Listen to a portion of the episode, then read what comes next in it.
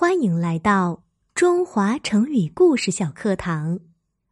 门墙桃李，示意门墙指师长之门，桃李比喻后辈学生，用以尊称他人培养出来的学生。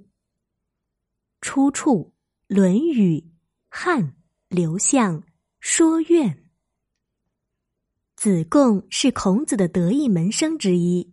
鲁国大夫孙武叔曾在朝中向其他大夫说：“看来子贡要比他老师强些。”这话传到了子贡的耳朵里，他就说：“辟之攻强，次之强也；极坚，窥见世家之好。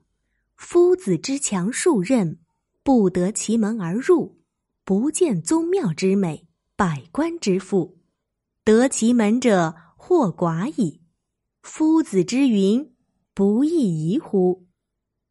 大意是：比方拿住宅四周的围墙来说，我家的围墙才尖头那么高，从墙外向里一望，院子里有什么好东西，谁都能看得清清楚楚。而我老师家的围墙却有几仞高，周尺七尺为一仞。要是找不到大门呀，走不进去，就根本没法看到里面祖庙的雄伟美观，各种房屋的富丽堂皇。而有幸从我老师的大门走进去的人并不多，也难怪孙武叔他老人家能说出那样的话来。子贡这段话是说。自己的品德学问都很有限，不能同他高深渊博的老师相比。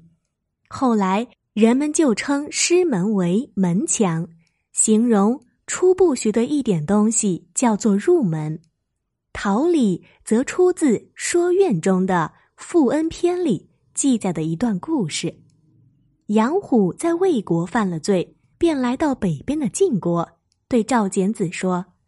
今后我再也不培养人了。赵简子问：“为什么？”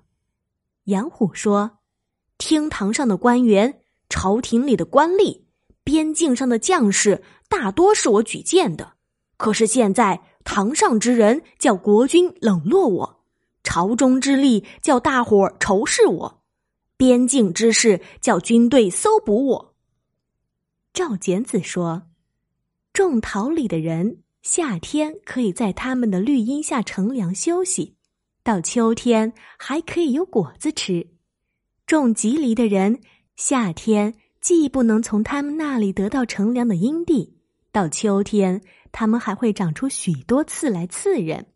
现在看来，你所植的都是吉梨，以后要选择对象，而后加以培植，不要先培植后选择。把桃李比喻为培植的优秀人才，其出点就是赵简子的这几句话。